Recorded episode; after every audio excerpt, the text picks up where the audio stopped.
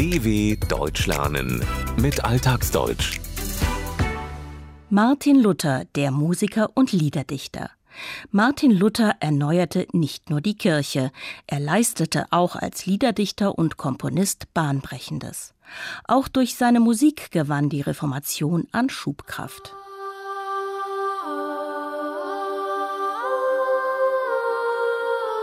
Als wortmächtiger Redner und sprachgewaltiger Verfasser theologischer Schriften ist er bekannt. Martin Luther. Als Komponist von Liedern und als Musiker dagegen weniger. Dabei hat er ein neues Kapitel des geistlichen Singens aufgeschlagen. Wie kam es dazu? Bereits im Alter von 14 Jahren wurde Martin Luther in Musiktheorie ausgebildet. Er sang im Kirchenchor und in einem Schülerchor. Luther spielte Laute, eine Art Vorläufer der Gitarre, und Querflöte, komponierte selbst und war Mitglied eines Musikkreises. Heutzutage würde man dazu wahrscheinlich Band sagen. Später studierte er neben der Theologie auch Musik sowie Sanges- und Kompositionstechnik. Diese Liebe zur Musik hätte seinen Lebensweg bestimmen können, sagt der Theologe Burkhard Weiz. Er hatte sogar überlegt, ob er Musiker werden soll, hat sich dann aber für die Theologie entschieden. Das Theologiestudium versetzte Luther in die Lage, ab dem Jahr 1517 all die kirchlichen Veränderungen in Angriff nehmen zu können, die danach auch die gesellschaftliche und politische Denkweise zu Beginn der Neuzeit grundlegend veränderten. Gerade in dieser Zeit hatte er kaum Zeit für die Musik. Das sollte sich im Jahr 1523 mit dem ersten von ihm komponierten Lied ändern. Burkhard Weiz erzählt, warum. Als in Brüssel die ersten Märtyrer verbrannt wurden, die Lutherslehre anhingen, hat er sich sehr darüber erschrocken. Und dann hat er eben dieses Lied gedichtet, Nun freut euch, liebe Christengemein, und lasst uns fröhlich springen. Und erstaunlicherweise hat dieses Zuversichtslied so viele Menschen begeistert und das hat so sehr die Runde gemacht, dass er überhaupt erst die Macht der Musik entdeckt hat. Noch ganz gefangen vom schrecklichen Martyrium seiner Anhänger, komponierte Martin Luther ein Lied, das Mut machen sollte.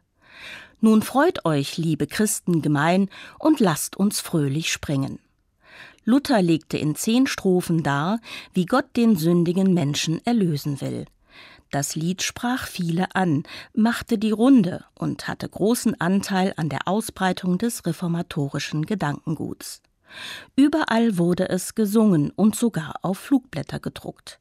Sein Verfasser entdeckte, welche enorme Wirkung ein Lied entfalten kann.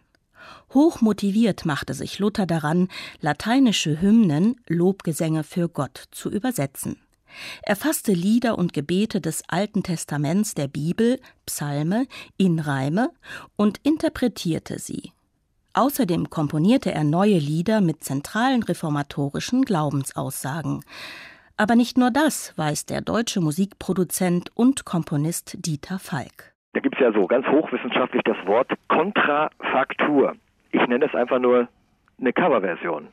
Luther hat gecovert. Er hat eigentlich das, was das Volk singt auf der Straße, Bänkel-Songs, Volkslieder, das hat er gehört und fand das gut, hat das natürlich auch ein bisschen verändert, und zwar nicht nur textlich, aber auch musikalisch. Das, was er so treffend gesagt hat, dem Volk aufs Maul schauen, hat er musikalisch verwirklicht. Der hatte keine Hemmungen, der Typ. Martin Luther scheute nicht davor zurück, hatte keine Hemmungen, allseits bekannte und erfolgreiche Lieder selbst zu interpretieren, Lieder, die die Menschen im Wirtshaus oder auf der Straße sangen. Er schaute dem Volk aufs Maul. Neudeutsch würde man von Covern sprechen, wissenschaftlich von Kontrafaktur. Er schaffte ein neues Lied, in dem er bestimmte Formbestandteile des alten beibehielt. Grundlage waren nicht nur Volkslieder, sondern auch Bänkellieder, erzählende Lieder mit oft dramatischem Inhalt.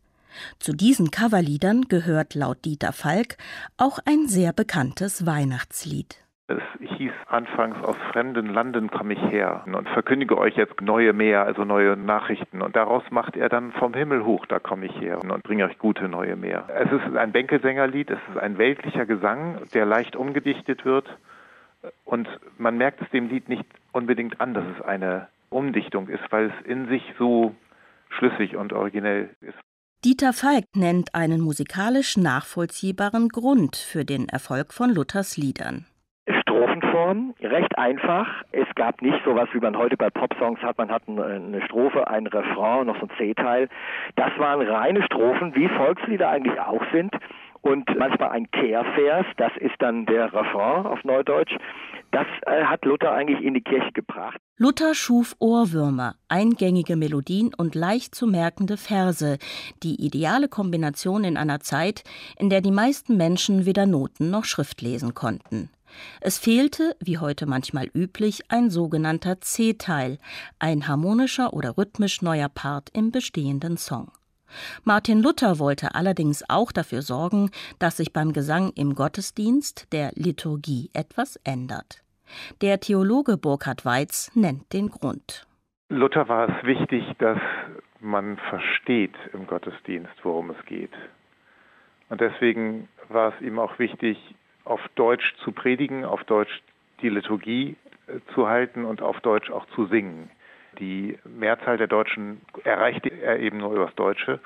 Und deswegen schrieb er 1526 eine Messe in Deutsch.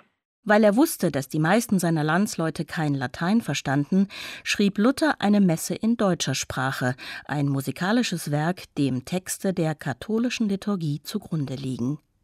Damit bekamen die Gläubigen plötzlich eine ungewohnt neue Rolle. Statt wie bis dahin üblich nur zuzuhören, gestalteten sie nun den Gottesdienst durch den Gesang aktiv mit. Bald erfüllten die Lieder aber auch einen anderen Zweck, sagt Burkhard Reitz. Sie erwiesen sich als wirkungsvolle Propaganda. Ich glaube, wahrscheinlich haben es die Reformatoren auch gemerkt und deshalb auch äh, eingesetzt. Es ist überliefert aus einer Gemeinde, wo die Gemeinde den Prediger niedergesungen hat, weil er sich weigerte, sich der Reformation anzuschließen. Und über Gesangbücher, also Liedersammlungen eigentlich, verbreiteten sich die Lieder, Druckerzeugnisse. Beim Singen agiert der ganze Körper. Verstärkt durch die Melodie kann er eine ganz eigene Kraft entwickeln. So wie in der Kirchengemeinde, in der Luthers Anhänger den Prediger niedergesungen, ihn mit ihrem Gesang bezwungen haben. Allerdings geht die Kraft von Gesang und Liedern noch darüber hinaus, weiß Dieter Falk. Es gibt ein berühmtes Zitat von Martin Luther King. Der hat nämlich gesagt, was ich von Martin Luther wiederum gelernt habe, ist, eine Bewegung wird nur siegen, wenn sie singt. Das sieht man in der Marseillaise, das sieht man in jeder politischen Bewegung, äh, die international im Kommunismus. Und die Reformation hat ganz sicherlich durch die Musik nochmal einen ganz anderen Schub bekommen.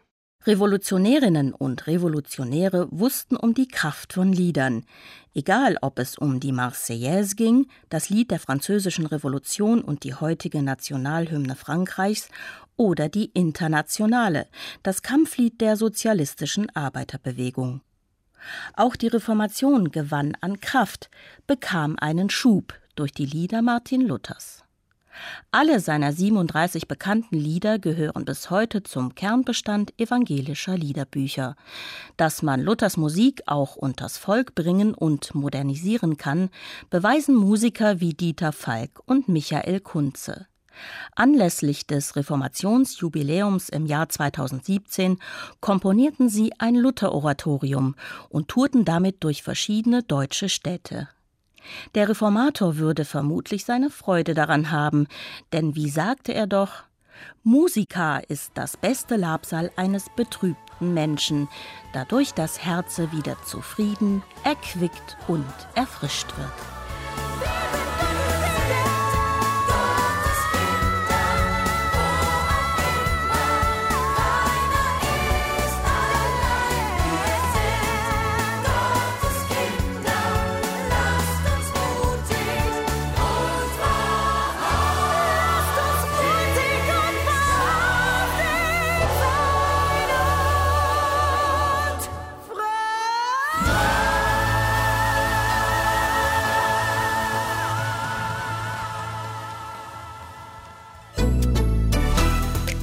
dw.com/alltagsdeutsch